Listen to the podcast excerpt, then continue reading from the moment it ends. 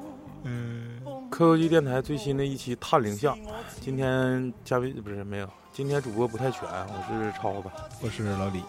我是抹茶，我是大北，呃，今天这期节目主要是这个讲述咱们听众给投的一些稿，然后会这个废话咱也不多说了，咱们就开始吧。谁先第一个？老雪，你这点靠行啊，老雪来吧。这是这是一个一堆长串的小故事，嗯，我就挨个读吧。好的大家嗯哪个有就突然就有感想，就可以告告诉我一下。嗯，首先，这是 奶奶的故事，奶奶的故事。嗯，我的爷爷奶奶呢都是四川人，哎，你不要说一下是谁给你投的稿吗？那是保密啊还是咋的呀？等会儿他我他他哦保密哦有他有要求说那字儿他不认识识哦不，啊，我好行好行，我发群里，然后我忘忘楼地了，重点， 我嗯忘了谁楼地重点是抽一不个。不好意思啊嗯不好意思啊，那个我的爷爷奶奶都是那个四川人，然后在我奶奶七八岁的时候呢，她就会帮家里放牛。我听奶奶说呢，那边的人在吃过午饭以后，都在那个堤坝上那边放牛。事情呢发生的那一天呢，奶奶家午饭吃的特别早，早早的就吃完午饭，她也没什么事儿干呢，就想反正吃完饭了出去溜溜达溜达放放牛。然后太阳那个时候呢，是当头的正午，就是太阳比较高。那天夏天比较热，平时放牛的人呢，正常这个点儿都没吃完饭，所以呢，就是外面也没有什么人。奶奶又把那个牛放出去吃草了，她就跑到那个堤坝上玩儿。那七八岁的小孩儿嘛，眼神也好，就在那个堤坝上蹦蹦跳跳的，然后看那个附近山坡呢也特一清二楚。就在他玩的正兴起的时候，突然发现远处啊，不远不远处吧，在山坡上有一个东西在移动。等那个东西离的奶奶近了一点的时候，啊奶奶看清了。然后根据奶奶奶奶的形容，那是一个类似羊一样的东西，可是头又不是羊头，头上有两个大角，像人一样站立着，然后前蹄呢将在空中，就向前那种僵尸跳，速度还很快。就从山坡上朝奶奶的方向跳了过来。奶奶说，她当时吓得抽起牛就往家狂奔，一路上头也没敢回。好在那个东西也没有追上来。是羚羊吧？回到家以后的第二天，奶奶就生病了，就一会儿冷一会儿热，过了好几天病才好。这件事儿呢，是我上高中的时候奶奶亲口告诉我的。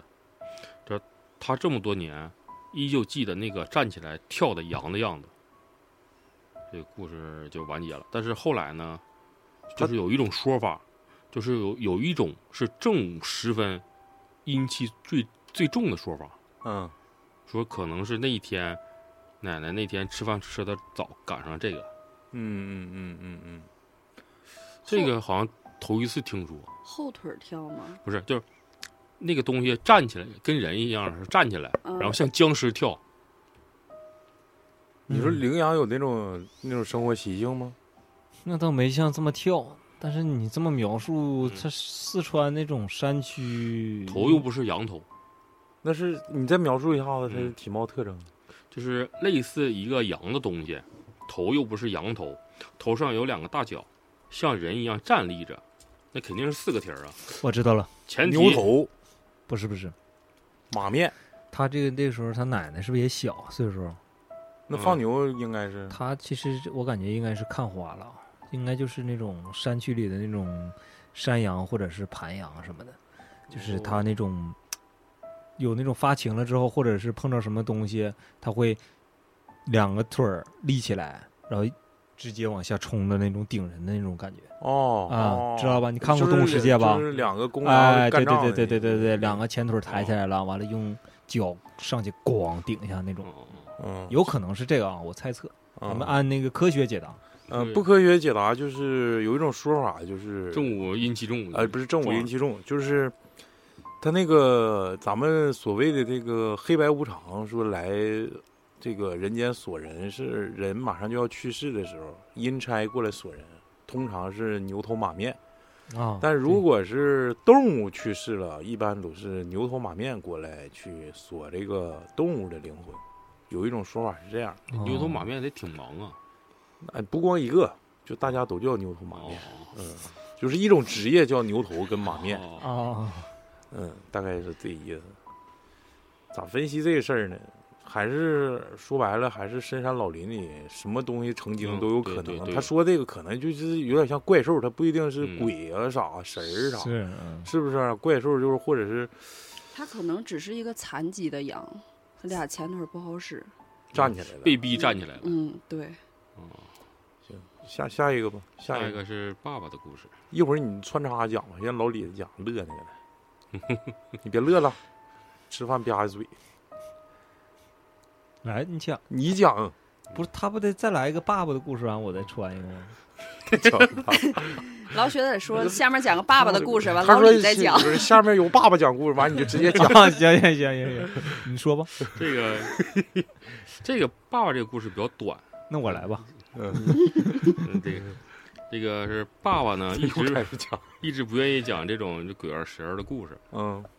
他可能不希望我神神叨叨的，但这件事儿呢是我高中的时候偶然一次从他那儿套出来的，他只给我讲过一次，从此再也不跟我聊这个事儿了。爷爷呢是某石化国企单位的职工，年轻的时候被安排到了那个新疆克拉玛依，嗯然后奶奶呢也就跟着跟着去了呗，带着大伯和爸爸就去了新疆。刚到新疆的爸爸呢，也就是六七岁左右的年纪，在新疆呢，他那边住的是当地人留下来的老房子，都是这样嘛。然后就是我们也不知道那个房子里住过什么人，反正年头都挺老了，就是一个破平房。到了以后呢，奶奶在屋子里收拾东西。那个那时候呢，小男孩的还是小男孩的爸爸就好奇嘛，没见过屋子，就是来回窜嘛。毕竟到了一个新的地方，在屋子里东跑啊西跑啊。然后他跑到了一个好像厨房的房间面前，就把头伸到往里面看，看见了穿古代婚服的一男一女背对着我爸爸的方向，面对着墙拜堂。操了，然后我爸爸当时年龄太小，也不知道害怕，也没有什么，也没觉得什么不妥，好玩嘛。小孩儿好玩吗小孩儿不知道怕，小孩儿然后就高高兴兴的跑过去和奶奶说：“妈妈，那个屋子里有人在结婚。”然后奶奶说什么人都没有，就奶奶过去看了一眼，说什么都没有，让爸爸闭嘴，不要乱讲。然后就没有了。哦我操，这个这个有有点质量了啊、这套儿然后他是 糖还行，嗯，这后续就是是他，就是他爸爸长大了一些，过了一段时间，就是年年龄大了嘛，就回想这个事儿，才感觉到不对劲儿。对他说这个，我我插一个故事啊，这个故事我感觉也挺狠的，也是一个听众的投稿。这个听众呢是山西人，也是涉及到就是说到一个新的地方住一个新的房子，咋回事呢？他家是因为这个父母的工作需要，然后到了山西，呃，山西省，但是我不知道是哪个城市啊。然后呢，到那儿之后呢，他就知道山西也是咱东北过去的嘛。然后那个山西的历史是非常悠久的，而且有一些文化古迹啊，保存的比较完好。呃，发生了一件什么事儿呢？呃，他老姨家，他老姨家一直在山西，然后正好这个父母工作也上山西了，就到那儿相当于团聚了。然后呢，老姨呢换新房子，但是这个老房子呢已经卖了。呃，为了给他倒个短儿，就是老姨夫的单位是一个国企，国企呢就为他们就是提供了这个属于公租房，就相当于免费的员工宿舍，然后他们就搬进去了。但是他们这个国企呢，这个员工宿舍呢的原址呢是在他们城市有一个叫鼓楼的地方，那个地方就是呃古迹比较多，嗯，然后那个住的人很少，就是观光的一个地方。嗯、然后这个他们就进去进去住去了嘛。然后然后那天，呃，发生一件什么事儿呢？呃，他本来是跟他自己的父母住，但是老姨家这不是相当于有一个公租房嘛。然后正赶上老姨跟老姨夫呃要出差，然后老姨夫老姨家呢有一有一个妹妹，他就跟他妹妹在那个公租房住，就是老姨说那个让你姐陪你待一宿。那时候他妹妹刚上小学，他上初中，然后那个他们就在那个公租房里住，而且这个前提条件呢是这个妹妹跟她老姨老姨夫在这个房子里也没住多长时间，也就住了大概一周的时间，然后赶上出差，然后就把孩子自己放到家里，让他跟他姐姐一起一起住。小孩儿也是为了开心，要不他的父母也也想陪那个孩子。后来他说不用了，我都这么大了，我跟妹妹住就行了。然后他们俩就在那个房间里住。他那个房间是一个什么样的格局呢？就有点类似于现在呃之前的那个筒子楼，一个大走廊，然后那个两边是职工职工宿舍，都是屋，啊，对，都是屋，但是他那个职工宿舍比较深，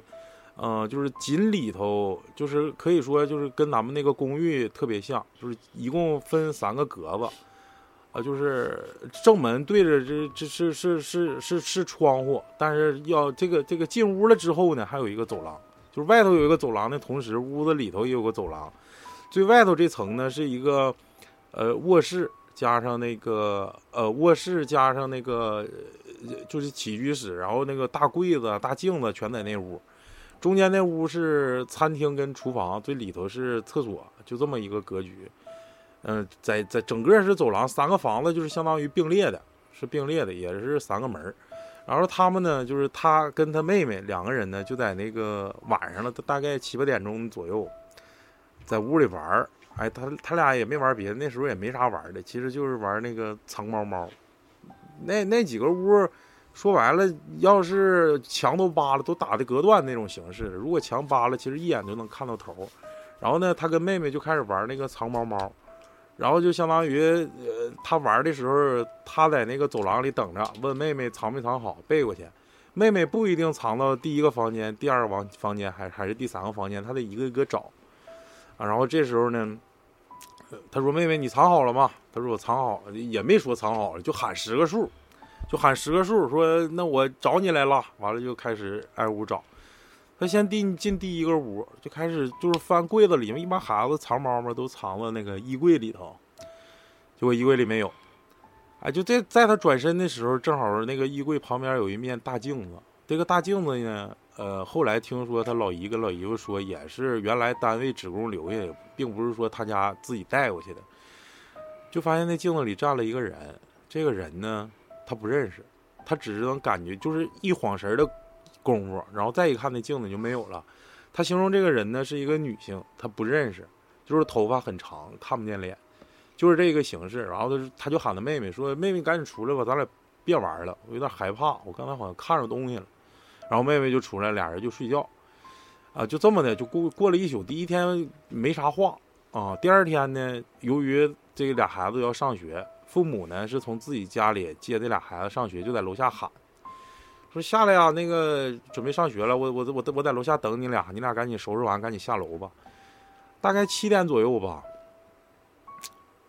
这个他俩刚刚出门儿，哎，发现那个好像那个那个里头卧室那个灯就忘关了，起居室那灯，也就是第一个门那灯忘关了。他说：“哎，不行，在万一那那时候那个电路啥的也不像现在这么完善，有些时候吧，你你忘了这个拔电源或者是关开关的话，会引起火灾。而且当时他那个地方毕毕竟是属于公家的资产嘛，他怕引起这些不好的一些现象嘛。然后俩人就说：‘那你赶紧回去把灯关了吧。’就这时候，他进就是就给我讲故事这个，也就是这个姐姐进屋去关灯，之后他他进屋关灯，其实外面的天呢，本来它就是有点儿刚亮没亮，就有点儿鱼鱼灰肚蒙蒙鱼的鱼肚白那种早感觉上呗，就是那大种早上嗯黎明凌凌晨嗯就那种感觉，但是他那是属于秋天了啊，嗯七八点钟的时候，然后他就进去关灯。这时候关灯，结果他就是刚关完灯，回头的时候一晃神儿，就发现就是他老姨的跟老姨夫住的那个那个大床上，旁旁边儿有一个床头柜儿，床头柜儿顶上有一个人头。嗯然后他是吓坏了，完了就就往外跑嘛。完了，他又跟他妹妹说：“说昨天晚上我看着个女的，对对，他说我知道你，你不跟我说了吗？昨天晚上给我吓半宿没睡觉，然后我又看着个人头。他说姐，我还跟刚刚想跟你说一件事儿，嗯今天早上咱俩吃早餐的时候，你不是去那个厨房给我们煮面吗？我就发现，昨天咱俩玩藏猫猫的那个，就是试衣镜旁边有一个化妆台，嗯那个化妆台上站了一个人，这个人呢非常高，嗯他的脖子直接就碰到天棚上了，他没有没有脑袋，这个人估计得有三米多高，当时俩人都吓坏了。嗯后来之后他们就正常上学嘛，那个后来这个老姨跟老姨夫回来，俩孩子说的话嘛，大人不是特别相信。最后他们搬走了之后呢，经过这个他们长大了之后又问，就是说这个也没说长大吧，就是大概就是他们初中毕业了之后就问那个，当时他那个国企呢，基本上周围住的都是这个国企职工嘛，嗯虽然住的人不是特别多呢，但是也有一些这个老职工啥的懂得比较多，毕竟他们家是新来的。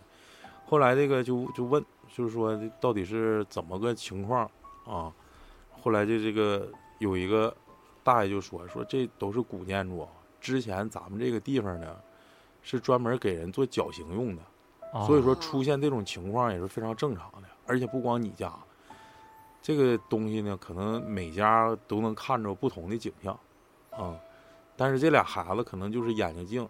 就当天也不知道说没有大人阳气不足，俩小姑娘的原因还是什么原因，哎，俩人就看着个这么个景象。但给我打动最深的就是他说在那个桌就那个梳妆台上站了一个人儿，他说看不着头，这个脖子直接就捅到天棚上。他是在哪儿看着的一个单独的头来着？他在那个床头柜儿上，床头柜儿跟那个梳妆台是紧挨着，然后跟那个、哦那个呃那个这穿衣那个镜子也是紧挨着，就是三三连着的。但是他嗯第一天看着那个景象跟第二天看着景象不一样，第二天这个人头跟那个这个这个这个长脖子这个人呢，他俩能对上，但第一天是怎么情况不知道。嗯，就是那个地方吊死人了呗。嗯，这个山西好像这个古迹保存的都比较完好。嗯而且他这个说就是说在鼓楼附近，那估计当时是个刑场之类的东西。嗯是有吊死的或者有啊砍砍头头的嗯嗯那种阴魂嗯不啊散。嗯嗯嗯，讲这个阴气重这这，完呃了他只是小看孩着儿这个，然后之后没有没有什么后续，嗯俩人没没说呃什么有什么体发系生啥的，的对就对，没没有说没嗯说，就是俩人就对上这个事儿那了。有也是当时记不清了，毕竟还小。嗯，绞刑里有没有一种就是绞死你以后就把你的灵魂困在那儿，让你永世不得超生？应该那就有吧？这这这不是，好像我听说好像是拿一个钉子钉那儿吧？就是他的灵魂永远都在那儿的。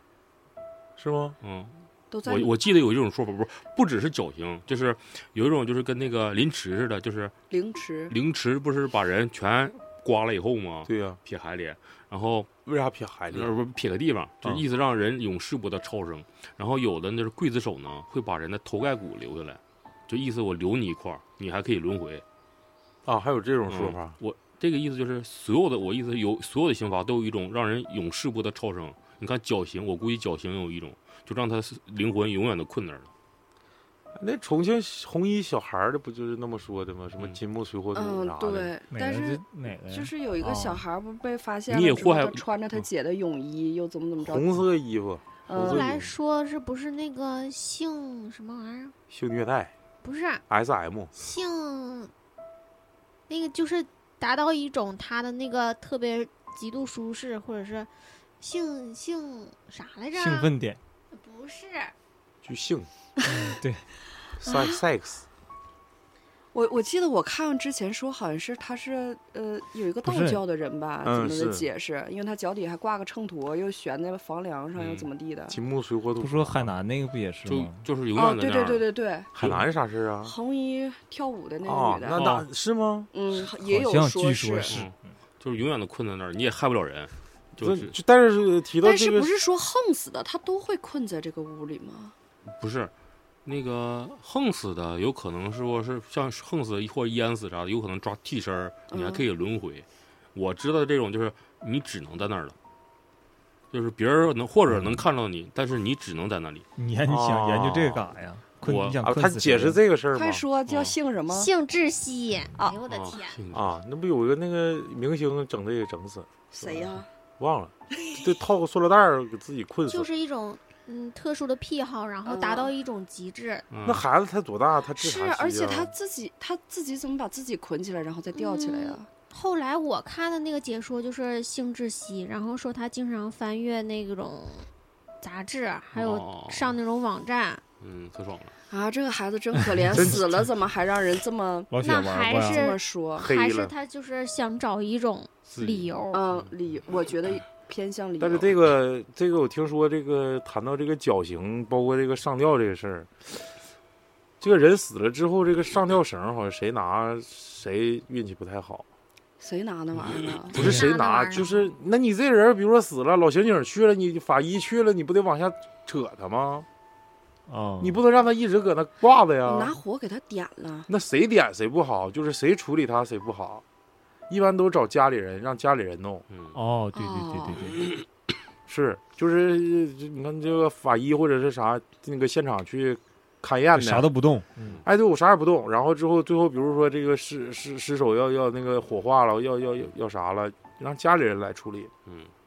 是这个听说是就是从那顶上解解绳，那个谁拿那绳谁碰那绳都不好。嗯嗯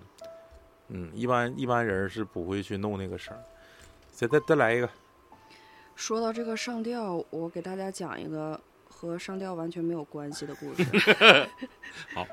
牛这个， 这个是呃我的一个朋友投给我的，他我觉台得北高雄的，对他也楼门儿里的，嗯 我觉得他这个故事不是一个灵异的故事，但是惊悚不不惊悚，我觉得挺挺挺挺神奇，啊，挺神奇，不是很吓人。有点二，嗯，对，有点二。 嗯，他是，就是他说他大概上初二、初三的时候，嗯，他比咱们大挺多的。他大概上初二、初三的时候，那个时候，嗯，还没有网吧，都是上那种，就是有点像咱们学校电脑上房上，哎，对，电脑房上像电，子阅览室哎，对，有点像那嗯啊种的。网站上那时候种叫嗯然后那个时候聊天不都在聊天室里聊吗？对对还没有对对 OICQ 是之类是的是。然后那个时候都会到固定的那种聊天室，因为大家都会去那儿嘛。就是，结果有一天他去的时候，他就聊上了一个女孩儿，然后他和这女孩儿聊的还挺好的，呃，一直在那个聊天室，他们两个都会在就是约好了明天啥时候来，后天啥时候来，都会约这个。然后结果就聊了，得过了一段时间了，就慢慢的就有那个 OICQ 了。那时候，然后他们就在那个聊天室里面就互相留了这个 QQ，然后就加了这个 QQ。当时加了 QQ 之后，好像又聊了得有将近小半年左右，就是已经是个非常长的，就对他来说是个非常来长的是时间一。个网恋，嗯哎，对、嗯我这这个之后说，然后嗯，就是前前后后他们两个从聊天室到这个 QQ 里面，得聊了将近半年左右。然后他说，那个时候聊天就是纯聊天，因为咱们也不能像用手机啊发个什么文照爱片那都儿不啊行，嗯嗯，对，就没有，可能还不懂，初中可能还太小了。嗯，玩性技窒窒息， 对，然后玩性技师，他就觉得，他就觉得可能和这女孩儿就聊得挺来的，只是单纯的聊天儿，还觉得这女孩儿就感觉挺好的。其实我觉得他那个时候已经喜欢这个女孩儿了，是这么哎回事儿。嗯，然后他说，他觉得这个女孩儿是他所有印象里的第一个网友，而且聊了这么长时间，他就他定义为这个女孩儿已经是他的网上的朋友了。嗯就是那个时候他觉得这还挺重要的。然后之后那个女孩还给他写过一个明信片儿，他说这明信片儿的地址他现在还记得，叫湖南永州冷水滩这么一个地儿，然后落款叫糖糖，白糖的糖，嗯这么一个女孩儿。然后后来他俩就一直聊嘛，然后突然有一天那女孩儿就说，说你你能不能帮我打个电话啊？就是说拿那个 IC 卡，那时候咱们就是他初中的时候还没有什么手机之类，都拿 IC 卡打电话。对对是是是然后他说，那女孩就说：“你看我这会儿打电话也不方便，我嗯也不能就是总有这个 IC 卡。说你能不能帮我打一个？我我觉得我这哥们儿当时肯定跟人显大屁眼，自己兜里有 IC 卡了，要不然人不能求着他。”然后后来他说：“那那行，那都聊这么长时间，你求我这么点小事儿，那有啥不行？那我正就常帮你打嗯吧。嗯然后当时他记得应该是晚上八点多，一个冬天，哎，那天贼冷，然后大概是晚上八点多，然后他当时那女孩就求他的时候，正好就他俩这不就搁电电脑房里面就分手了吗？就是就已经分开了。他说那个我那说我完我下线了，对我现在就去给你打电话去。啊完了，这女慢孩慢就把那个电话号码就给他了。后来他说，嗯、你这电话是打给谁的呀？那我得跟人家说啥呀？然后他说这个电话是我哥，然后你就跟他说，嗯、具体是几月几号他不记得。他说你到时候你就告诉他几月几号你来绵阳山找我，如果他要是不来的话，以后可能就看不着我了。哎我操，我有点冷呀。然后当时我这哥们儿也没多想，可能就觉得，嗯，可能就是他和他哥吵架了呗，哎，或者是他哥和家里吵架了，离家出走了啥的，他就、他妹使这么一个苦肉计，就让他哥赶紧回来，然后他就颠儿颠儿他就出去了。后来他把那边个电话给拨通了之后，那边确实是一个男的，说喂，完了我这朋友就说说，哎，那个你好，你是不是那个糖糖他哥呀？完那男的说你有啥事儿啊？他说啊，那个我是糖糖的朋友，嗯、他让你那个几月几号上那个绵羊山找他去。完那男的没说啥别的，他说啊，那行我知道了。完了就把电话给挂了。没说那个，你如果找不着他就看不着。呃，应该是说了，这啊也他这说里了可能啊给我就是简述了。嗯，然后那边就是，呃，我挺奇怪的，那边就直接说啊，行，我知道了，就是，嗯，比没较有冷静。不对，没有表示疑惑。然后他可能当时也是这么觉得，哎，那我这任务完成的还挺好，那边还对呀挺痛快，哎，就领答个应赏了。去，啥对，就答应了。然后他寻思回去再跟那女孩聊聊吧，嗯结果等了一晚上，那女孩就没上线儿了。完了，他还寻思，那我这那明天再去呗，可能今天太晚了，天儿冷，人就早回家了。结果从那天之后，这个女孩再也没有上线儿过，而且他等了那女孩正经好久，就是有一段时间，我我我理解为他这段时间感觉应该是失恋了，就突然看着这么好的一个女孩，聊了将近半年了，然后每天会约好在时呃约好一个时间在 QQ 上见面，但突然一段时间你都消失了，而且没有给我任何音信，嗯，我觉得那个时候他应该是挺难过的。对呀，然后他等了好长一段时间，然后这女孩都不上线儿，就是一直到现在这个事儿就这么不了了之了，就再也没有等到过这个女孩儿。然后结果前两天他给我发这个信息的时候，就他给我发这个故事的时候是五月二十三号，那个袁隆平爷爷不是过世了吗？嗯，然后他正好看那个呃新闻，然后他说新闻上说，呃袁隆平的遗体告别是在湖南省长沙市绵阳山宾馆殡仪馆。他说当时他一听这个，他他妈就懵了。他说啊，他说这地儿咋这么耳熟呢？他就赶紧在脑子里想，他一想，哎，绵羊山不是当时那个糖糖跟他说的，他哥让他找，就让他哥去找他那个地儿吗？然后他赶紧又上百度上查了一下，他就查说湖南永州冷水滩确实有这么一个地儿，但是是一个墓地。 然后他说我操，我不行，我好像听不了啊是不了是？。这有可能这女孩就是个墓地工作者，嗯然后他说这个事儿一直到现在已经过了将近二十多年了吧，他没想到这个事儿就是一下子圆上了，他完全没有想到。但是他觉得可能当时给他打电话的那个女孩已经不在人世了，但是我听完这个故事，给我的感觉是，可能那个女孩当时是就想没来过人世。不，他可能是想去寻死，就是他可能那个时候还是在人世的，然后这个人可能不是他哥哥，就比如说是男朋友了，或者是那种认的哥哥之类的。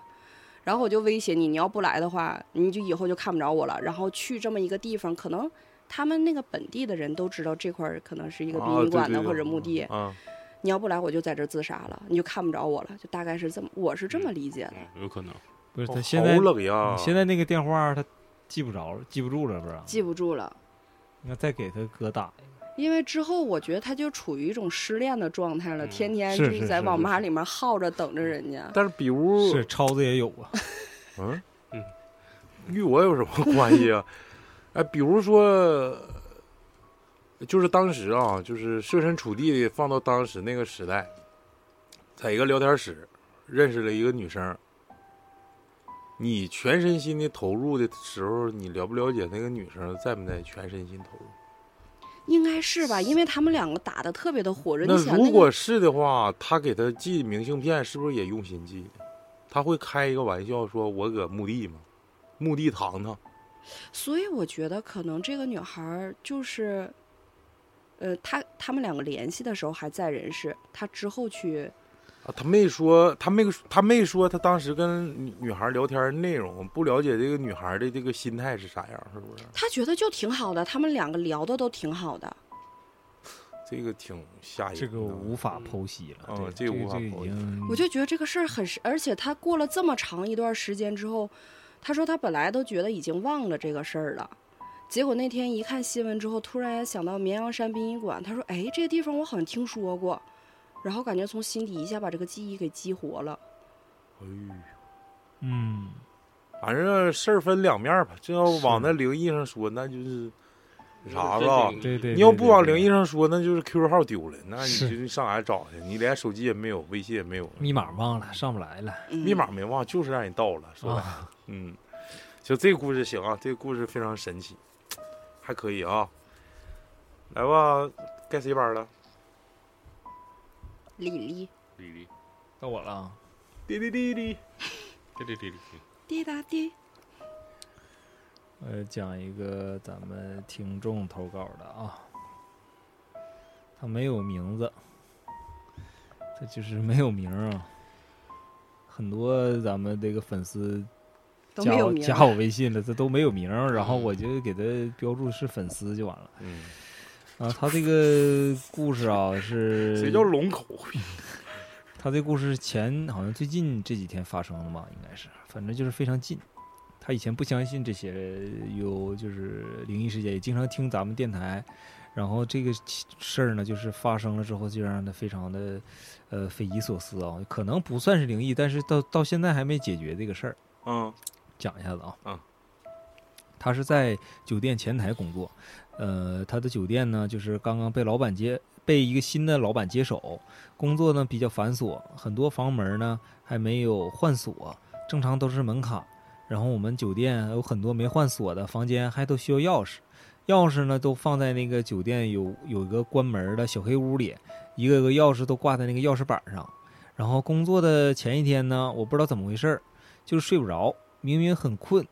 但是就是睡不着，两点多的时候才睡，第二天早上白班七点半就醒了。但是我还像往常一样工作自如，每天客房都来那个前台啊打扫客房啊，然后呢，那天呢，就是他当班啊，那天我们前厅经理去查钥匙就少了一把，然后这个那个钥匙呢，其实开的这个门呢、开的这个房间是很很有意思的一个房间啊。这个是一个非常长的一个包包间儿，然后这个呢长包间儿被一家学校给承包了，就那种包年包月的那种形式啊。嗯，然后里面呢都是女学生，在房间里学习，也包括在房间里住，他们就很恐慌了，因为这个房间里都是女学生，怕这个钥匙丢了会进来出坏人啥对的对出现一些那个安全问题。扰乱社会的那个啥，然后那个就就是因为根本找不到那个房间的钥匙，备用钥匙也拿走了，然后就是房间都是女生啊，万一被人拿走了呢，就是害怕被做坏事儿，完了他们这酒店也该承沾担包一些责任啊，嗯，然后他们前台一共有三个人，那天是他的班儿啊，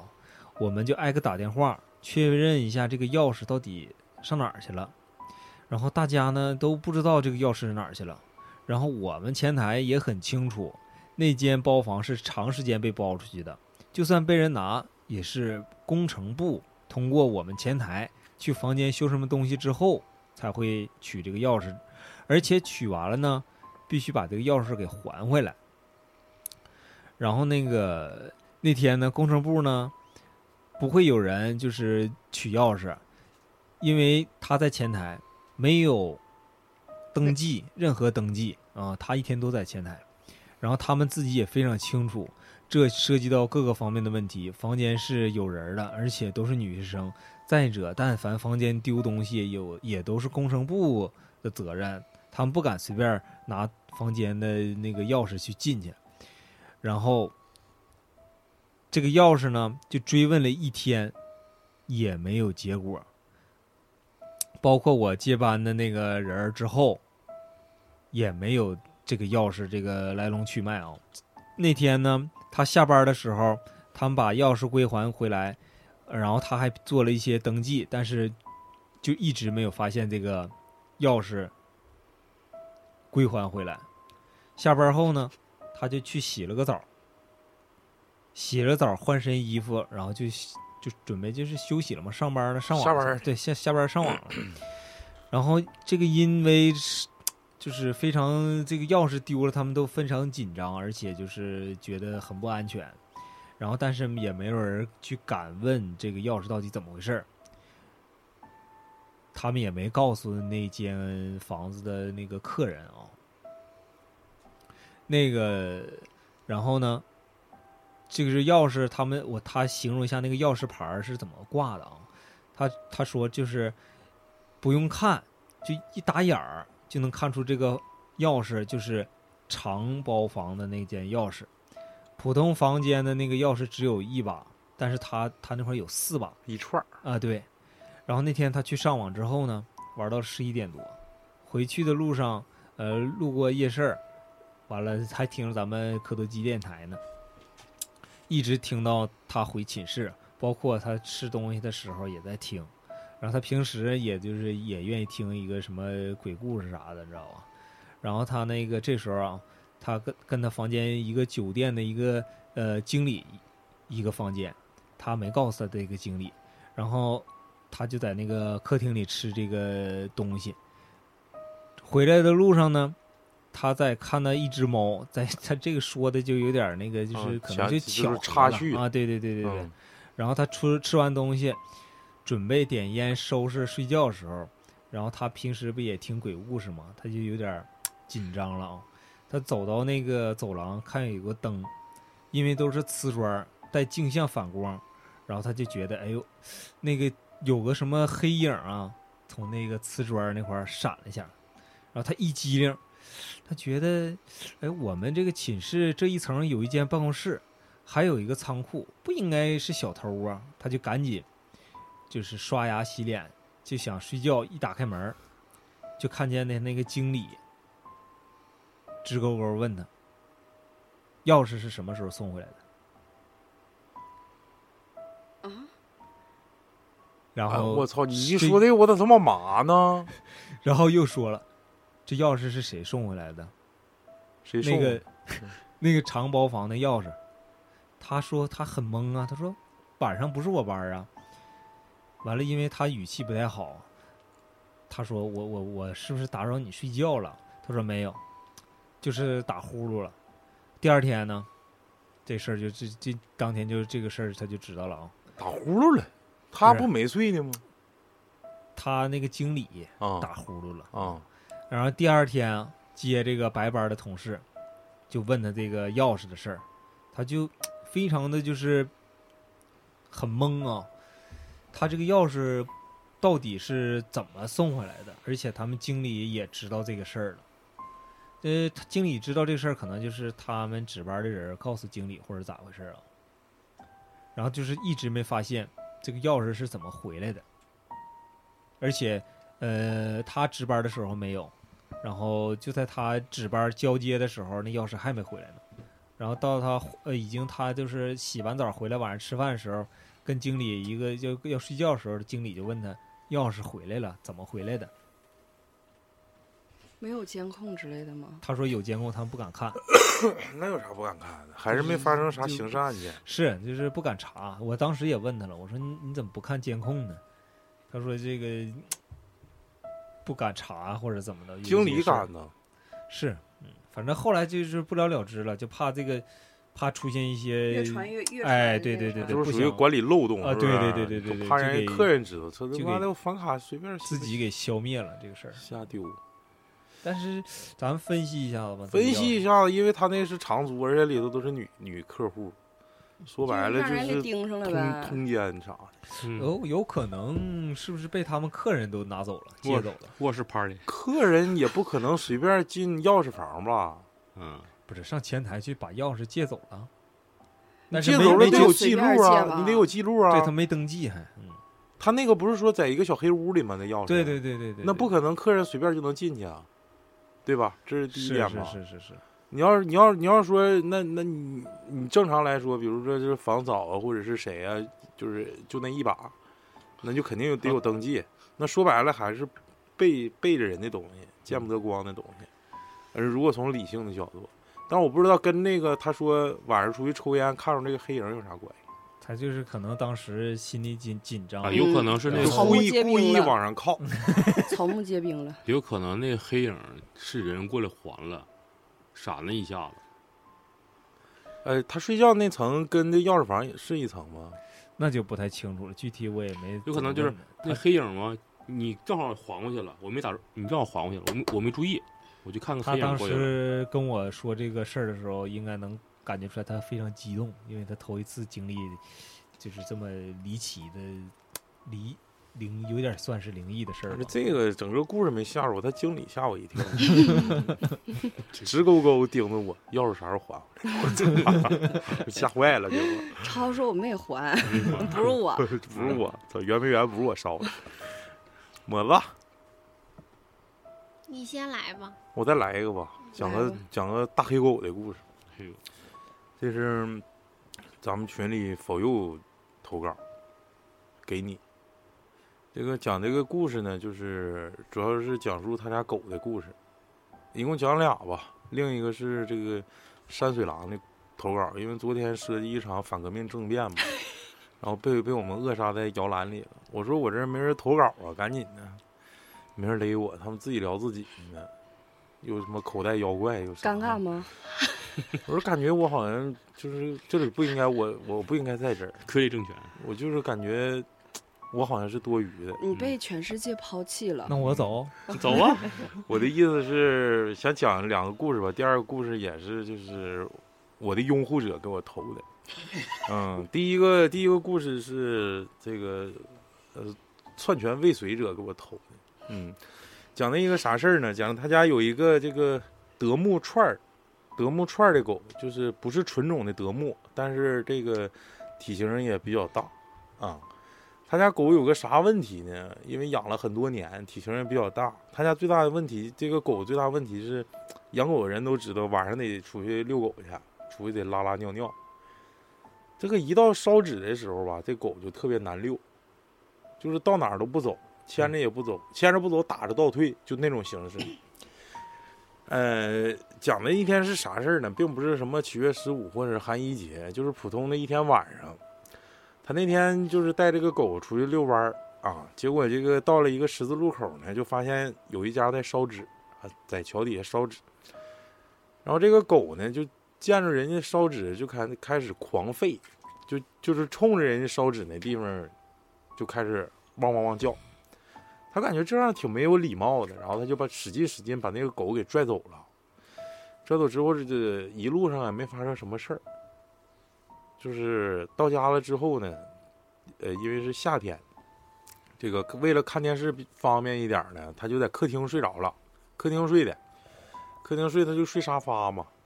然后他家客厅呢，这个分南阳台、北阳台，说白了就是是一个通透形式的，啊，其中这个有一方面的阳台呢，它是没有没有那个这个帘儿呃窗帘儿的，哎，睡到大概晚上两点多左右，这个狗就狂狂叫，就疯了一样的叫。结果这个，而且这个狗是冲着其中的一个一一面的阳台，就是有窗帘那边的阳台，但是当时的那个窗帘是没拉的，给他叫醒了他就呗。给他叫醒了。然后结果这个他家是住这个，我再说一下他家这个背景啊，他家是住十二楼的，哎呦我去，啊他家住十二楼，而且是一个属于把山那房子，大表哥家就是你记得旁吗旁边儿就是旁边儿没有什么邻居或者啥，就说是正常来说，你就外头的声儿传上来的都小，更何是况是后半夜。是嗯完了呢，这个这个狗就开始狂吠，然后就给它吓醒了嘛。吓醒了之后，它就是把那个窗帘给拉上了。这他还狗，敢上窗帘那儿去，我觉得挺厉害 的。那你咋整？那个那狗就冲窗帘那叫，它就出去看看去，是咋回事？其实，在是窗。帘后面呢。我就觉得是在窗帘后面呢 然。后它把窗帘拉上，听我说完，把这个窗帘拉上之后呢，这个这个狗就还是感觉有点惴惴不安那种感觉，它就把那个狗抱了一会儿，那个狗就稳定了，它又躺下了。躺了大概半个小时之后呢，这狗呢就又疯了一下，就是 又疯了一下，就开始朝着另一面没有窗帘的地方开始狂吠，嗯又开始叫。但是这边没窗帘没招啊，它当时是第一遍第一遍叫的时候吧，它回来之后把这个它那个呃这个屋里的电视全都开去了，而且放的非常热闹的那种那个那个综艺节目，就为了缓解这种尴尬的气氛。不是尴尬， 就恐惧的气氛。结果后后来这个这狗又冲另一另一面叫，然后他就联想，可能是不是因为就是，呃，当时这个狗对那个可能是烧纸那边不敬啊产生的这种效果。人家哎找他来了，但是它，但是他家狗这个举动是特别反常的，而且第二遍叫的同时呢，这个狗窜稀了，就是已经哦拉、下拉了就，下拉了。边叫边拉呗，就是失禁了，就是在他怀里，就是你你这边不叫呢吗？那边没没也没窗帘也没挡着，他就开始抱着这个狗，发现这个狗这个已经整的整的但一身是了，对于大狗来说，这个是非常嗯不太可能不发寻生不的。寻常是吧？哎对那不他有寻没有常就是闹肚子的时候会不会拉？但是大狗一般都能憋住吧？再说它已经溜过了，嗯，穿穿了说是就不行，呃失禁了。那它就出去溜一道，它也不能莫名其妙的什么东西也没吃就拉肚子。对呀，就是他这个状态就是很反常啊，出现了一连串儿，他就联想是不是刚才这个遛狗的时候看着人家烧纸，这狗冲着那边狂吠，这个东西跟过来了。嗯，然后最后给这个狗给吓拉了，啊，讲这么一个有可能，故事有可能，有可能。嗯他他不是说过，他说他家那个他家的狗的那个好像呃眼睛晶状体好像有一点问题，有一啊个对是对亮的，有一个是啊，不对亮对，的，这块儿这块儿我忘说了，他家这个狗阴阳是眼儿呗，就是德德国串儿，它有有一只眼睛跟另一只眼睛不一样，那眼睛好像有点玻璃体混浊，哦嗯，完了之后青光眼就，是大家这就是传说，他家这狗一只眼睛可能是能看着点东西，一哦只这眼睛块儿看我阴就界，一只眼睛看阳界。对对白内障狗眼好像看人低低，对啊对看人低对，嗯看鬼狗，这个故事就讲是大家分析一下，稍微不分完了吗？有可能是看着点啥了，不是是你们分析，就是遛狗，你家狗有窜稀的时候吗？没，它很少有这种，就是狗，我家原来的那个狗，它会在，呃，我放寒暑假回来的时候，它看着我，它非常激动，它会拉拉尿尿，嗯对，嗯拉拉尿，闻着但是都得是就尿意是识半年没见了，它才会那样，平常它很少会那样的，窜稀呢？没有过。而且大嗯狗真的这种情况很少发生，那就是极度恐惧的时候。嗯而且它它应该会伴有伴随着一些就是不一样的叫声吧？性性质就是我感觉，就是像它都养了养狗，它肯定会了解，就是嗯它是一个行正为常、嗯对正常状态下的大声叫和它感到恐惧啊或者害怕，叫不一样，这个对，声音是不一 样的。嗯，就是动物的行为会能体现一些问题。行，我再给你们讲一个动物行为的事儿啊，这是这个我的拥护者给我投的稿。 啊，你嗯嗯、讲的是去年七月十七号晚上九点半，这这个太细了啊，七月这十太七精号细，了，那个就差组织机构代码证了啊。七月十七号晚两天呢，嗯啊，延迟了，这个天气比较炎热，他在这个呃家里看电视，完了吃西瓜，就是完全非常和谐的一个画面吧。突然之间呢，就是外面前院的一条狗和后院的两条狗就开始撕心裂肺的狂叫，就也是狗叫的问题，就都是他家的呗。不是他家，这是第一个啊啊否幼的，最开始的否不幼不啊不，不是这不这个不我是说这三个狗都这是三个都这是他家对的吗对，应该嗯是、就是前院跟后院嘛，前院一条，后院两条。然后这个听众，咱之前不给咱投过一个故事趴吗？趴着的那个是不是？看是着那老头儿开门的呃，那对个，对对，开门那个，对对嗯对，就他嘛，就是嗯家住农村，这个东西都很可以理解，因为我我那儿没狗养狗，反正我晚上挺吓人，我就把门自己当装狗是装不是？ 装装鸵鸟，天天晚上窜稀嘛。完了，呃，先讲讲这个啊，就是因为农村可能跟咱城市不太一样，这个狗呢是最有警示作用的啊，是就是这东西看门非常狗警嘛觉。哎，零零你比如说现在那个，即便即便是摄像头普及了，有些时候这个不在敢狗好发使现那个细微的这些变化的时候，还是狗厉害。因为狗是动物，摄像头是机器，就是狗它在第六感应方面要比嗯摄像头要厉害。嗯那有一些报告报道就是，国外的那个就是可能还没到家呢，在楼楼下了，那狗就能感觉到主人要回来了，就激动那种感觉。对，我再接接着接着讲，那那你你一般主人或者家人回来，这个脚步或者气味，这狗呃一对般都不会对叫，它一般都而是且会有陌生人是吧？会有预感，嗯嗯，嗯，嗯接着讲啊，就因为他家嘛，毕毕竟属于农村，再加上他家是村头第一家，哎，就容易就是闹小偷啥的，嗯他就害怕嘛，就是那你赶紧出去看看去吧，然后他就光膀子出去看去，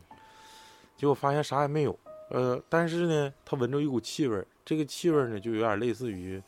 烧纸的气味儿，特别哦呛烧纸的气味儿。但是呢，这个烧纸的气味儿还特别奇怪，为啥呢？你正常烧纸气味儿，比如说离离那个烧纸的地点越近，这味儿不就越浓越嗯越大吗？对嗯但是他的那个烧纸那个地方呢，就在他家院子里，而且这个院子呢，这个这个平米数也不是就不超过十平方，也就方圆十平米以内能闻着，出了这范围一点味儿都闻不着。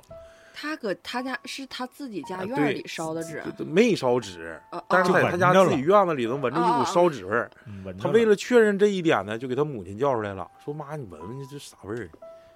哎，他妈还说啥啥味儿？这狗叫两声就给你吓的，啥也不是。 出一闻，哎呀妈，这家伙挺呛挺， 结果也信了，说：“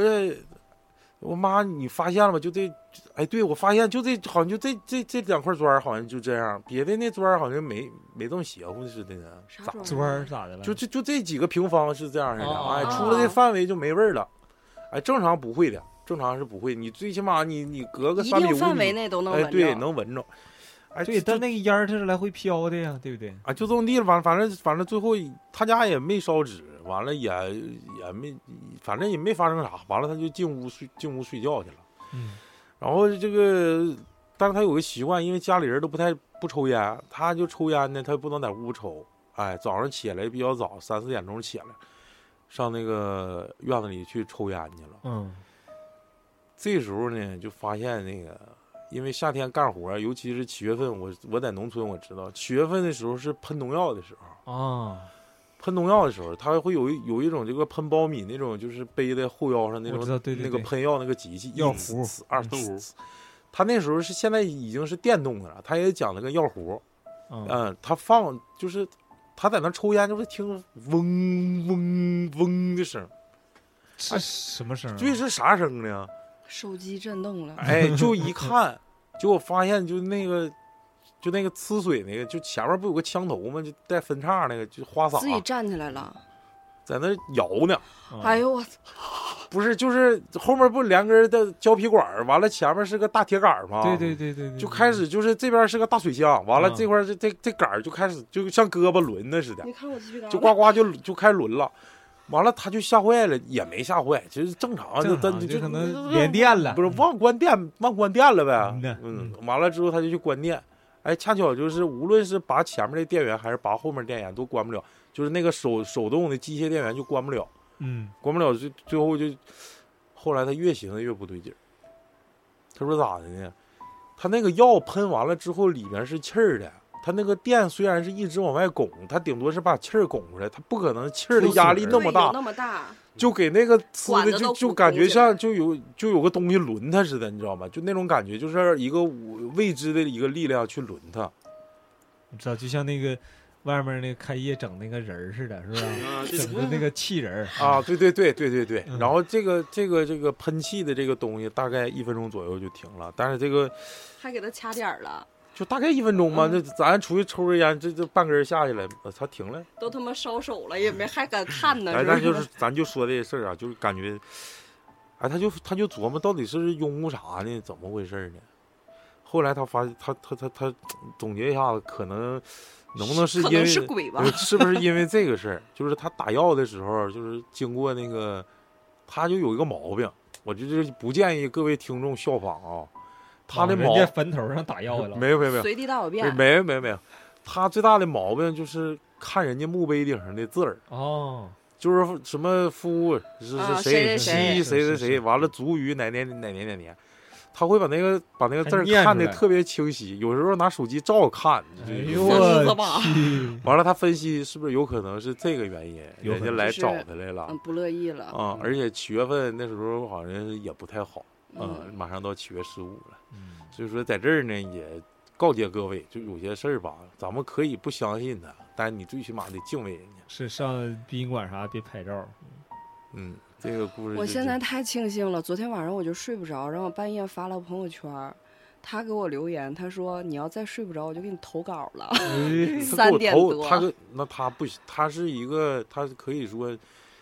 挺狗一个人儿啊。 他他们他是不是就是他以不是为你的拥护者吗？那现在看我没理他，完了是不是要拥护人家 去了？要没要要要培植那你个新你政注权？意点儿，他嗯一直都拥护我，就是因为无糖可乐，我们两个发生了小小的分歧， 但是我可以妥协。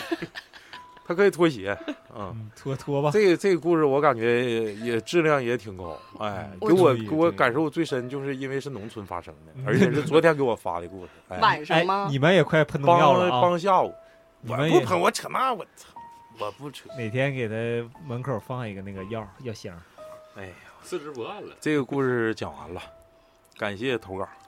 呃，我讲一个吧，这个是我朋友，呃，他说是他朋友跟他说的，然后中间可能有一点儿他的杜撰啊、但是大部分都是真事儿。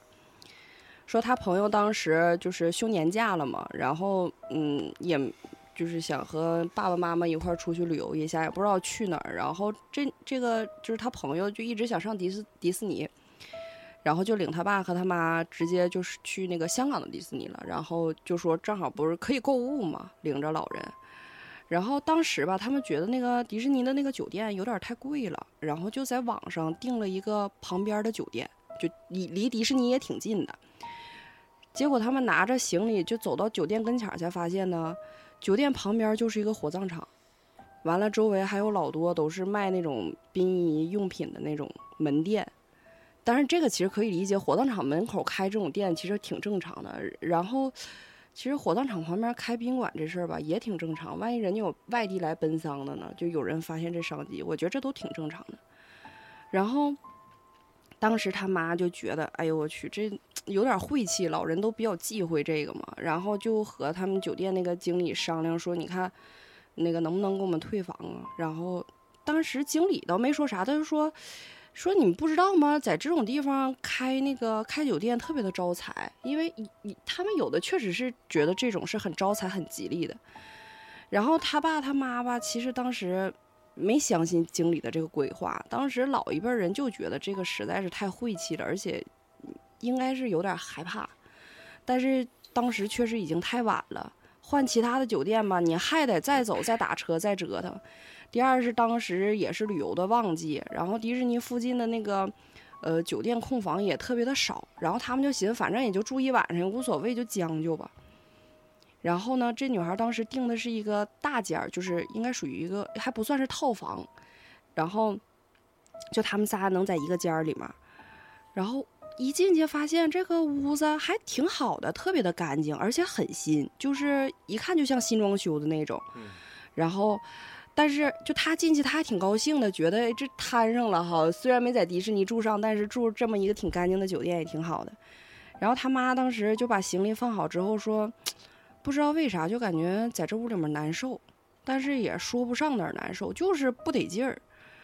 然后这女孩儿吧是一个无神论者，然后而且就觉得她对，而且就是无神论者对老一辈儿的这种封建迷信都比较抵触。他妈越这么说，他就觉得可能是就是最一开始他妈看着旁边有火葬场了，所以才这么想，就是心心理作作用对。嗯然后他就跟他妈说：“哎呀妈，没事儿，你就是今天早点休息吧，你肯定是今天太溜达一天太累了，反正咱就搁这儿对付一宿，凑合一宿就得了。”完了，他们就收拾收拾，就简单就睡着了。结果到凌晨两点多钟的时候，他妈就给灯打开了，然后他和他爸都醒，说咋的了？他妈就说说听着有小孩儿的哭声，而且声音特别近，然后说当时就是呃我这朋友说，当时他这朋友给他讲的时候，他说是不是搁你们隔壁那屋啊？然后因为毕竟是就得在那个迪士尼跟前儿嘛，那那孩家长带啊孩子来的也非常嗯正常。正常。然后当时那女孩说她也是这么觉着的，然后她也是因为睡得迷迷瞪瞪的，而且就是她觉得她妈在有点无理取闹，她也说肯定是隔壁的。那实在不行，那我就给你那个啥，就给前台打电话了，说你那个嗯，我们是哪个哪个屋的，这旁边。嗯，不知道哪个屋有孩子，一直搁那儿就是睡觉就呃不是一直搁那儿哭，影响我们休息了。嗯，就是你们看看是怎么处理一下。但是前台那边回应说，他们隔壁的这几个房间都是空房。当时这女孩听着前台这个回应的时候吧，就有点害怕，然后，但是她没跟她妈说，她就一直在反复跟她妈确认，是不是你听错了。然后他妈就很认真的说：“我肯定没听错，那个就是小孩哭，特别清晰，就在我耳朵边儿，就是很清晰，就是一个小孩的哭，不可能是什么小猫啊什么玩意儿叫，不可能就是孩子哭。”当时他爸也就也可能有点无奈，就是那行，那你你觉得，毕竟也是自己老伴儿嘛，你觉得害怕，那嗯咱们就，他爸也觉得是其他的声音，但是你要是害怕的话，既然咱们都醒了，咱们就找找。给你翻吧翻吧，看看是不是有啥东西。你不是怕吗？结果他爸就在这儿找找找，他们就在什么类似于什么洗手间啦、床底下什么乱七八糟就开始翻。生源，结果这个时候他妈就把旁边儿床旁边的那个衣柜门儿给打开了，发现在衣柜隔间儿里面有两张黄色的符，然后又在床旁边的那个床头柜儿抽屉中间找到了三个用线缝起来的符包。最让他崩溃的是，他爸当时看着这些东西之后，就把床给挪开了。挪开的时候，发现在床头内侧的墙上贴着一张一小孩的一寸照片儿。真得劲呢。嗯我操，这香港鬼啊！我操，这像港片儿里的感觉。然后他们当天晚上就发现这个事儿之后，就连夜收拾好东西，直接就逃离了酒店。我感觉这好像是想找孕妇投胎的呢。那就是了，嗯，有点像找孕妇投胎的。为啥？你为什么这么说呢？你是这么来的吗？我我感觉，我是我是这么想的，那就是啊，这个我操，挺传统啊，就挺 old school 啊，挺 traditional 啊。就是 classical，他呃刚开始跟我说的时候有符那一些的东西，其实我在心里是有准备的。我觉得嗯，因为嗯、呃就是他既然他妈妈已经非常肯定的听着有小孩的哭声。就我觉得在屋里面发现两张镇着的符啊什么这很的，正都常是在计划以里，嗯，但是他爸把床搬开，看贴着一张一寸照片儿，这个我真他是爸完是全道没士吗？他 爸不是因为，因为他驱魔发现人这个就是发现这两个符全都在床的跟前儿。他爸就是也是看，估计我猜到什么电视就是剧看哎，多对，了是不是？那都在床跟前儿，那我也动动床吧。也可能是一个灵感。嗯，嗯，他爸身上有点哎，啥能不能？那要是灵感的话，借着老抹这个，如果要是灵感的话，是不是这个小孩儿想解除封印呢？本来在那儿风好好完，一下他们一周开出来了。有可能就像是啊哦孙悟空转世了，我操，有可能是不是招魂儿呢？招谁呀、把这小孩招回来了，因为照片儿在这儿呢。但是他就是已经听着哭，没给搬开床之前就听着哭了呀。哦这挺吓人呐、肯定是做点什么法事。这个地方，香港那地方太多了。啊，而且我觉得就是他说这个把把酒店开在那个什么火葬场旁边招财这个事儿，我觉得很香港。哎，对呀、有没有可能是养的小鬼儿啊？养嗯反的正小小香鬼港鬼儿儿放照片吗？香港那地方挺乱，嗯小鬼儿也要坛子呀，那也不一定嘛，不一定吧？反那 正可能不一定是封印在哪儿。那块儿啥玩意儿都有，什么虎王啊啥的，是吧？虎王是啥玩意儿？就是那个这鸡身上同就啊，像鸡同是台湾，像那是嗯台湾的，哦，那看差了，龙高婆高雄去了。龙 婆，龙高高婆。雄的，对，台台北北高台北雄高雄的，但是这我就知道是香港这个比较信奉风水，嗯黄大仙儿嘛，嗯，然后这个这个咋解释呢？我解释不了。就这个，嗯反正我我也感解释觉不，了要是按按抹茶那个角度去思考，是不是有可能是想让他们一家三口帮他解除封印？我一直在这封着，你赶紧帮我把那符拿走，或者咋整？我能出来。哎，哎我就一直哭，给你哭闹心了。完了，啊你找找你我，找找我，我嗯看我在这太他儿妈呢。恐怖嗯，了。这个这个这个分析挺好。嗯，嗯，不能拍个恐怖片儿了。啊，这个这就太吓，因为啥呢？我对这个香香港啊，我对香港呢是因为我我对喜我对照片儿这个有点那个，它主要这个东西太香港了，就是东西就感觉，我就我现在都能知道那小孩长啥样，就就现是在画画面是感那太强个了。蓝背景的啊啥蓝背景，黑白的，就黑是有点白泛的黄的那种，哦，啊，我刚才想的是蓝背景的是照我片刚儿，才就想的有也是点蓝类背似景于啥呢？那看咱俩想的对，嗯，嗯，这个叫他们都不带，就咱我俩跟带对超对子对想一块儿，我俩想是黑白。肯定是黑白的，就是有点那时候，因为是小孩儿的照片儿，一寸照片儿，就有点像那个，呃，咱们看那个香港片儿里头，就是哪个哪个学校的那个啊有的老档案了，完了嗯对之后回那忆一那下那子种感觉，哎那你这电影纯看多了，不是看多了，咱香港这块儿经常有去，亲戚经常去，住过迪士尼旁边的酒店，没住啊过。老雪吧，来吧， 嗯，老抹儿来一个我，们来等会过儿，谁大了？等整半天，刚才都抢话了。嗯，这个是一个网友他的好朋友的真实故事。王勇是谁？王勇就是就我王的超拥护王超者，他 弟弟，王朔他哥，我的老妹儿拥护者， 嗯拥护点啥我也不知道。嗯这个，嗯，是这个朋友的同学，叫小瑞。然后这个故事发生在他的从小到大生长的地方。小瑞是他们研究所的一个家属楼，这个地方啊，不在单位的院儿里。单位院儿里就小瑞是人呐，嗯，啊这不过是小名儿吗？啊，小瑞，单位院儿里都是单身宿舍，王瑞，家属楼离他们院子就是很近，步行五五分钟就到了。这个家属楼都是八十年代盖的那种四层小红砖楼，一共有十栋。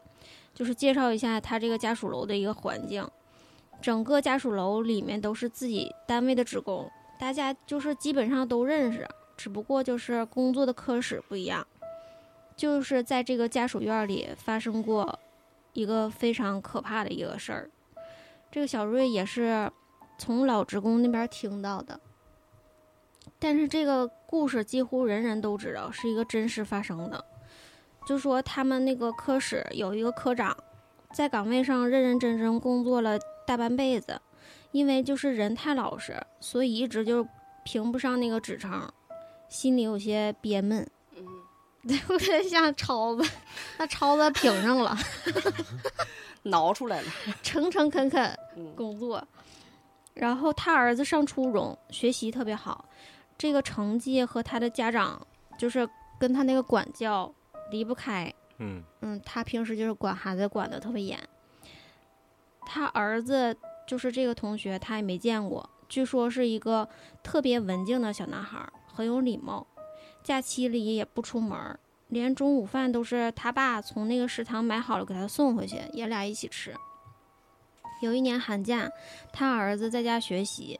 有一个学校里面相处特别好的女同学过生日，邀请邀请这个科长的儿子参加。那个男孩儿很高兴，就是跟他爸他妈请假嘛，想第二天去参加那个女孩儿的生日聚会。话一说出去，科长就急了，说什么影响学习、不务正业之类的话，后来还扯到早恋上了。那个男孩儿就是求死求活，还写保证书，就说就是我就出去玩一天，不会影响学习的，就跟他爸保证。嗯，谁知道他爸就是不让，还说要给那个女孩家长打电话，就是问孩子为什么不不知道好好学习，搞那些没有用的。嗯，那男孩就特别生气，刚开始还吵，后来就不说话了，进屋就学习了。第二天上午的时候，他爸，啊、这个这不是这个男孩给他爸打了一个电话，跟他爸说：“爸爸，中午给我买个鱼香肉丝回来吧，我特别想吃。”他爸说：“行，儿子，只要你在家好好学习，吃什么爸爸都给你买。”中午，他爸就给他带着鱼香肉丝回家了，俩人就一起吃了一顿饭。饭桌上呢，男孩就跟他爸爸聊天儿，说了很多话。他爸还纳闷儿呢，就是平平时孩子话特别少，怎么今天就聊这么多呢？午饭过后，科长就去上班去了。晚上，孩子妈妈先回到家，一进门就发现这个灯没有开，他就一劲儿喊孩子的名字，一边开灯，就没想到这个灯一亮，看见小男孩自己用皮带把自己吊吊在这个暖气管子上了，就自杀了。啊暖气管子那么低咋掉的呀？不是这个老家属楼，我觉得啊他是那应该种是高的那种，不他是们你是这不是你这低的也能也能，就想死咋的都能，不不是用不皮是带都能死。真能。嗯，先真不的说吗这个，先先不分嗯析这个屋子是什么样的，嗯，这个因为发生发现那个它掉在管暖气管子上了嘛，舌头就吐吐出来了，就尝到胸口，脸就是已经发青发紫了，应该是死过去很长很长时间了。嗯，就是无非就是那个看见以后就是哭天抢地的，这他妈妈。然后科长也是后悔的都不行了，但是也都晚了。隔了四天，他老婆也趁他就这科长办理孩子后事儿的这个时候，啊也吊死从一个这个暖气管上了。妈呀！就是科长后来就疯了，就是崩溃了，就是不是那个疯，就是真疯了，就是被精神病院嗯那个带走了，那个房子就是空了下来。后来就是所里面又有新的人，分房分到这间，那是一个外地调来这个研究所人员和他的一家人，两个大人和两个小孩儿。刚住进的时候没有什么事儿，后来就发现不对劲儿了。两个孩子，一个上小学，一个上初中。上小学的那个就是经常半夜里哭醒，说有人就是老喊他，不让他起床，不让他睡。要么就是有人用很凉很凉的手去摸他的头，在他耳边说让他早点睡。而且就是房间里面的台灯经常在夜里就自己都亮了。那时候台灯是用那种灯绳的，嗯 大人起来关灯，一拉灯绳，灯就亮一下，再拉再闪，就反复六七次，灯才会灭。好像就是有人诚心不让这个灯关掉。还有就是，夜间全谁来家的？都睡了，听见客厅有人走到窗那个走到餐前倒水。后来有一晚，那个小学生，呃上小学的孩子啊，晚上睡前上厕所，关了厕所灯就往屋里走，转身的时候无意中瞟了一眼客厅，这一看不要紧，就是马上就大哭起来了。他看见一个吐着长舌头的东西在暖气上荡秋千，我不行了，我操！你这个这期我不收二十块钱，我浑身难受。啊这家可很快就被吓跑吓跑了，就搬走了。这一户就是再也没有分出去过，就屋里的东西都被搬光了，连窗帘都被扯下来扔了。后来住对面的很多人家，经常还能在夜里看到，借着月光或者是一些灯光，能透过阳台看到客厅里仿佛有一团东西在荡来荡去。这有点儿假，我感觉得最后一句有 点假，嗯谁都知道他家死人都搬走了，还没事往他家瞅。但是这一句话，我就觉得他介绍了这整个屋里，他那是应该是怎么吊死的。哦，他应该是那种老式的楼，上面不有个对它横有的那它有一个横暖有有气有？它是楼顶顶层吗？那没介绍啊。呃，一般顶层的话，上面会有那个就是暖气管在上面，主管道，因为我姥儿家就是因为他姥儿家就在一楼，顶层、顶层、顶层，上他面家有没暖有，，上面没有。然后有暖气的管道。平房，对，的确有啊，他有些那个不走地线的，就从上面走。 对，就像对咱老式儿的这种不都是这样的吗？嗯，是正常，我感觉这个这个，你就说在哪个暖气管上吊着都正常，真的。我这两天听郭德纲一个相声，这个单口相声叫《九头案》，他讲了一个这个这个人吊死，他说人吊死在哪儿都能吊死，就是那个门把手上，你勒一个小绳儿，往下一坐，你就能死。哦，但是这大个家别做去试，啊大家别去试，容易拿不出来。容易把那个门把手硌掉。嗯说白了，刚才我不是，我想提醒老李，你那个鼻子好嗯像跟那个空气有一种摩擦似的， 哼是哼似的。最近好像不太不太舒服。是啊，这个故事好好像好几个串到一起的啊，这个可以稍作点评一下啊。其实我觉得这个科长也挺可怜的，他只是想让他儿子好好学习，但这孩子我估计他的爆发点可能是和那个女孩出去玩这个这个事儿，是孩个子可能压抑是过多了就是偏激就是最爱后人最后一根嗯稻草就是爱人家，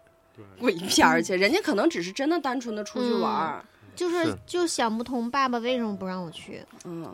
现在不是这东西西吧？想不想得通，想不通在于啥？你在外头吹没吹牛逼？你 知道吗，哦， 对对对，跟约好了，了，大家都得来啊、操，我去，我指正鸡巴去，回回鸡巴请最假后不让来，组织那他妈个的人没来，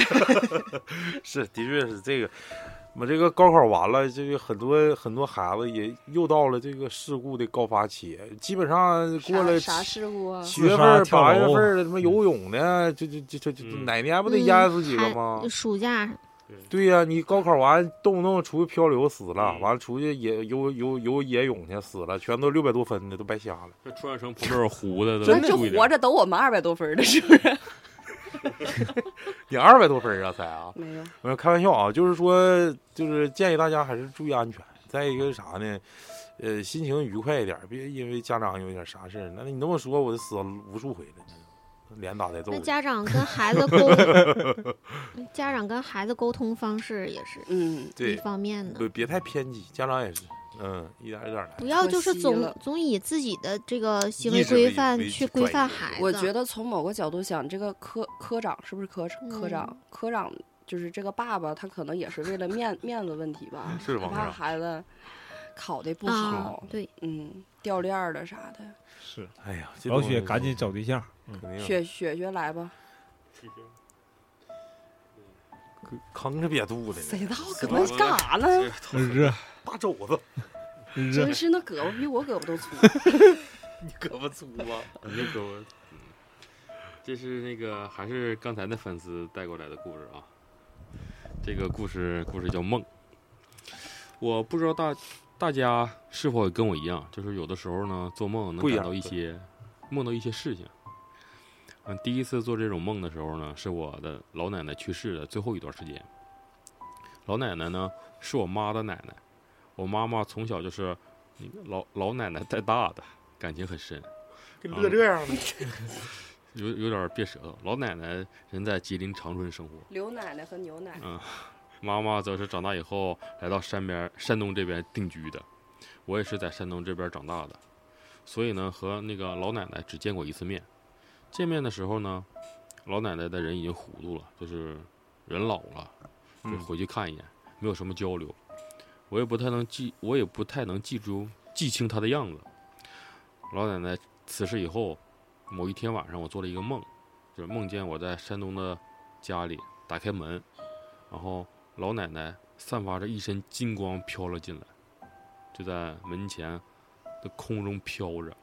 梦里我竟然能清楚地看到她的样子，并且知道她是老奶奶。她跟我说：“孩子，你一定要好好学习。”嗯，我点头答应。她又说：“把你妈喊来，我跟她说几句话。”我就把我妈从屋子里叫过来了，然后等叫出来以后，他俩的对话我就听不见了。醒了以后，我一直明没明白这个梦的意思，嗯，直到呢偶然间我遇到一个会看八字儿的阿姨，就是那个阿姨是我同学家的，就是可信度比较高。她跟我说，我家里有一个人是在我十岁之前去世的，然后一直保佑着我，还说我和佛家有缘，有佛家的庇护。因为我家里人超级少，去世的老人也只有老奶奶了，但是我不确定她是不是在我十十岁前去世的。然后我就回家问了一下我妈，她特意去翻了翻老奶奶去世那天撕下来的日历，果然是在我九岁零几个月时候去世的。也是因为这个，我才会我才从我妈妈这里得知，老奶奶生前信佛，她念的那个念佛手里攥的佛珠就在我家里保存着呢。啊，大概梦里看到梦见它发着金光，也是这个原因吧。然后第二次做这种梦的时候啊是几年以后，我姑父去世了，那是高中某个寒假快要结束的时候，我突然做了一个梦，梦了什么记不清了，总之是一个很奇怪的梦。然后第二天呢，我就聊天儿似的跟我妈说了，她也觉得奇怪，然后就说上上网给我查查什么意思，因为不知道嘛，我俩都不是认真的，毕竟这网上解梦的可信度也不是很高，就当娱乐了。然后查完以后，我我问我妈是什么意思，她就不说，就没什么事儿了，就不了了之了。然后当天晚上，我妈就接到了我爸爸的电话，说我姑父前一天晚上突然发病，在医院去世了。其实呢，我姑父有很严重的肝腹水，但谁也没想到会这么突然。知道这件事儿呢，我妈才跟我说，她查到我的梦的意思是家中有亲人离世，而我姑父走的那一天晚上，就是我做梦的那个晚上，做做梦的那个晚上。他做的梦什么梦来的？哦他没有仔细学，他就是跟我说，他的就是跟我说那个梦很奇怪，然后他他，梦着掉牙是不是亲人去世？是然后他跟他妈第二天聊天儿聊到这个事儿嘛，嗯，因为都不知道什么意思，啊就说到网上查查，说是解梦啊，能啥意思？这聊天儿嘛，他妈查完以后就跟他不提这个事儿了。刚才说一个好像是台湾 腔，娱乐， 娱乐，娱乐。我昨天晚上做梦梦见杀猪，这家伙啥这家伙说我给明你这兽医的没有学没学有术不是学士学要位毕业要了， 没有对，我猪给的产后护理，我给猪这家解剖的呀，哎呦我去，嗯活的，太残忍了，嗯真的就十字花解剖。嗯我都好没查，我没查，我查你了。可能是想吃蒜烤五花肉了。不一定。然后第三次做这个梦呢，就和第一次差不多了。姑父走了一段一时间以后，我又梦见我家门打开了，这回姑父是走进来的，他也没有金光，也不也不会飘，而是一副破旧朴素走着进来。他站在那个老奶奶当时停留的位置，嗯，一副充满愧疚的样子，一直在道歉。那个意思好像是在表达他对我姑姑和妹妹的内疚。希望得到他们的原谅。这他走之后呢，姑姑家就有了各种矛盾，这就他就不讲，忽略不讲了。我能感觉感受到他对他留下的各种矛盾的无奈，也能也可能是想在告诉还是活着我的我们，这种局面不是他想看到的吧？这个做梦这个事儿，咱们之前经常提到过这、嗯这这这些事儿。但是说这个信佛的这个金光，不信佛的没金光这个事儿，就好像之前我也听谁说过，好像是信佛的有金光，或者是啥有信仰的哦。但是我听着是，就是好比这个老太太信佛过世了之后，然后有什么有有金光什么在她家房顶上怎么怎么地的，是吗？还有这嗯，给说法？接走了。那咱不懂。反正老雪这几个故事吧，反正非常常规，反鬼，嗯，非还常有常嗯还有规。一个，还有还有的，大北还还有没有了？有啊，有的嗯是，你先来一裤兜子呢。大北哥这个裤兜子看看让我们。来来， 拉裤兜子。不祥之兆啊！我这个是你讲一个吧，没有没有没有，你讲个不祥的，就梦见杀猪不好，是吗？就是什么类似于见破什么财血血腥之类哎的这破事儿财不祥之兆有疾病啊或者啥。你肯定有疾病，刚才那鼻子都。嗯行行行行行，你上一边吧去。这么严重吗？不是不通气儿太干了，给你用鼻子喝 点水，像大象一样。 讲一个，讲一个，谁先来？我以为是雪雪呢，那我我来讲吧。这个也是包你这是啥？就是就是封最就最后这个封门之作呗。这狠吗？这个，我觉得他给我投的稿都挺，就是很很什么呢？就是像小时候听的那种灵你异你事先儿。嗯来吧，你先来吧。等会儿我最后俩故事啊，这不呃对，这还没有正菜了，今天啊，今天已经够狠了啊。我等会儿我找一下我那哪儿行，你先来吧。给你机会，你也不中 用知道啊！了，我先以讲、后啊，跪下去叫爷。爸爸先讲一个，这个事儿是，呃，方佑的呃姨姥姥给他讲的，呃，就是在姨姥姥他们农村，他们农村就是那个村边儿上有一个废弃的铁道，然后有一家老两口就在这铁道跟前儿住。有一段时间呢，这个老两口中老太太总听着他们屋里面有人，就像走道似的那个动静，就擦擦擦，就是像鞋提不起来，那么搁地面上擦擦擦的动静，但是声音不大。完了，因为是半夜嘛，老太太总是抬头看看，瞅好几次，啥也没发现，然后还跟老头说了，说哎，我咋老听着这半夜这屋里面有人在这走道呢？说你听着了吗？老头说我没听着啊，说没事儿，你这一天天你就瞎寻思，啥事儿也没有。后来这老太太也就是听老头儿都这么说，她也没听着，屋里就俩人儿，她也就没当回事儿。然后结果有一天晚上吧，这个老太太又听见了，而且声音很明显。结果老太太吓腾一下就起来了，说我就到底要看看你是个什么东西。结果她就起来的时候就找啊，找的时候她没敢开，她刚开始寻思别是坏人、小偷啥的， 嗯，这有啥危险？对，然后他就摸黑儿过去的，结果一走到堂屋的时候，看着有两个白影在屋里面来回踱步，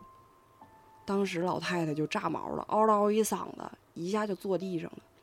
完了，老头儿就赶紧过来说：“瞅瞅咋的了？”但是老头儿把灯一开开，就啥也没有了。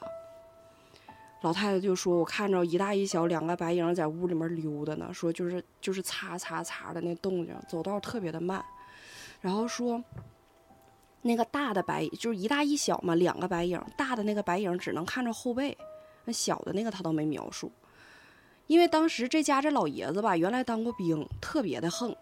就说你肯定是魔怔了，家里怎么可能有这个东西呢？说我他妈还就不信了。就是当着老太太面儿吧，老爷子特别刚。其实呢，他也听着过几回，但是自己老伴儿这么害怕呢，他就说他没听见。帮着撞哪儿？对，后来呢，因为这一次就给老太太确实是吓着了，就给老太太送儿子家去了。老头儿就寻我自己在家，我到底他妈要看看你是个什么东西。然后结果就在今天晚上，就在当天晚上，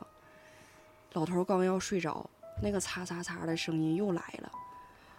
老头儿一下就怒了，说我他妈到底看看你是个啥呀？之前因为有这么个准备，老头儿就给枕头边儿放了一把菜刀，老头拿着菜刀就悄悄的就往堂屋那块儿摸黑儿就过去了，结果他一瞅，确实有白影在堂屋那块儿来回的溜达。老头儿也是害怕，也是条件反射，一个菜刀就撇过去了。结果当时一撇过去，菜刀一落地，白影就没有了。当时老头儿吧也是有点害怕，第二也是觉得这他妈是我家，我看看咱俩到底谁怕谁呀、嗯，我就拿菜刀乖你呗。就横。当时可能也没寻思那么多，但是扔完菜刀之后，他一看影儿没了，他寻思可能也就拉倒了呗，他就回屋睡觉了。结果第二天早上起来，发现昨天在菜刀扔出去的那个位置有血，老雪啊，一口老血。然后就是下雪了吗？就说因后来就是那个姨姥姥和村儿里面这帮老太太，就因为这个事儿就一下就传开了嘛，搁村儿里头，嗯，然后姨姥姥就成为了就是聊天儿的这帮老太太中间的一员，然后这帮老太太就说，因为那种那种废弃的那个铁道，就肯定总会原来就啊会撞出死过现，人哎，对，嗯出现点什么事儿什么的，所以在这种地方，就是可能在屋游里面魂发现这个就很正常。然后，但是说就是老爷子这么横都镇不住他，后来老头老太太就搬走，不搁这儿住了。哦，嗯，能砍出血，白影儿，有不错雪，我觉得这个挺牛逼的一。口嗯老血，这挺挺挺传统啊。咱这铁道边儿好像不也不太好，就是不太好啊，就不是你这种淌出血，你要回回回想一下，真是有点吓人。 你是没啥说，你可以不说。这会儿你就砍出血，看你的正确有常点吓你人。正常要砍，正常你是砍不着东西的，正常你是砍不着东西的。你砍着砍出血，肯定是有什么实体呀、或者说是他太横了，你他才直能你直砍接讲故事吧， 别搁这儿愣分析。到。哇，你太太牛逼了！当时你就得吓尿了，操的！不是，我现在不敢想象，就是我现在晚上睡觉是个什么状态呢？你懂？你都得搂着你媳妇儿睡，你没你媳妇儿你都不敢睡。我搁农村，啊我自己都老寡妇睡，没有啊寡妇，寡妇门前是我把那个电视打开，放那个什么斗斗鱼，看斗鱼、直嗯，播我也睡是觉，，要不我是嗯不敢睡呀我，在单位就那么的。不敢睡觉。我今天晚上看人打那个那个绝地求生，哎，我给你那，你挂了吗？搁搁搁屋呢没挂，啊啥那呀？为啥不挂呀？那玩意儿挺吓人的。 你下次你把我照片挂顶上，你屋啥都不带有的，耗子不带有的。真他妈吓人！晚上你做梦、惊梦都是老雪，我跟你说。嗯，大一你口这大白牙你。你讲吧，你讲吧。这个跟你刚才讲那狗的故事差不多，狗有点狗。那个我大一的时候吧，在我遇见那个会看八字儿的阿姨之前，因为也是感兴趣，我就一直寻摸这有有这种能力的人，就这种什么通灵啊、乱七八糟的。然后我妈也没正事儿，就听妈妈的朋友推荐，我我来到了一个会看相的人家，这个人吧是个年轻的女人。大概三十岁左右，秃头。我去他家的时候，前面有一个大妈在看事儿，我快我和我和我男朋友就坐在一边听，然后听那个人说，这个大妈身上有两个鬼，出车祸死的，回去按她说的做，把他俩送走来。咋这动静然啊呢？后我就狗学血我变学态我呀我学大妈，然后嗯我在一边听着正来劲儿，一转眼到我了。我看香的过程没啥好说的，我问的是学业、事业、婚姻，然后感觉他说的都不太准，好几个他很确定的事儿吧，和我却一点儿都不挨不挨着边儿。不过我还是很礼貌的敷衍过去了，嘶哈的嗯呢， 然后结束离开。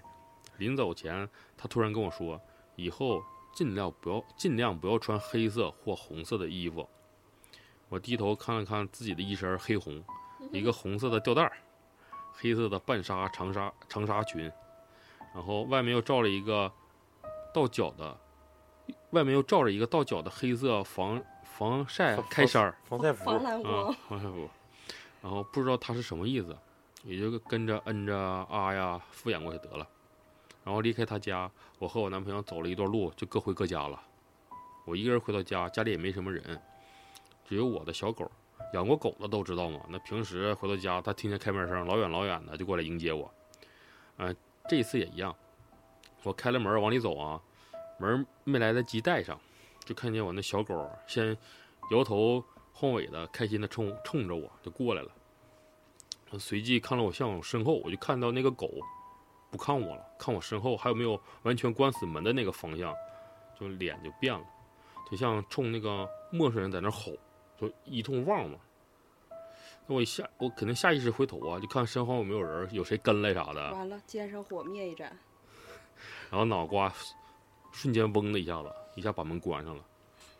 一屁股坐在我换鞋的那个凳子上，不敢起来了。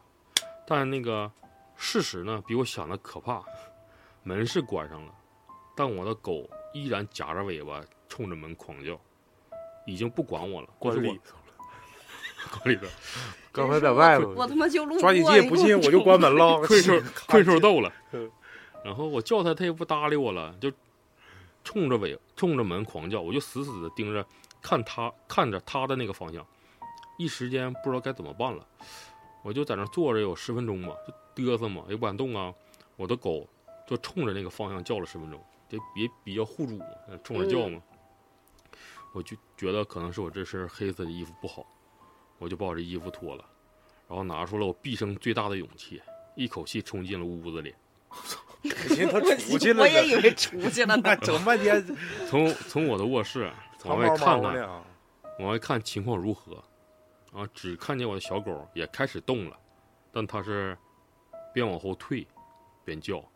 好像看好像看到了一个看不见的东西，一步一步进屋，最后我的狗退到了餐桌底下，冲着电视机的方向继续狂叫，就这样一直叫到了我妈回家。我妈回家以后， 嗓它子就都不哑叫了，就不叫了。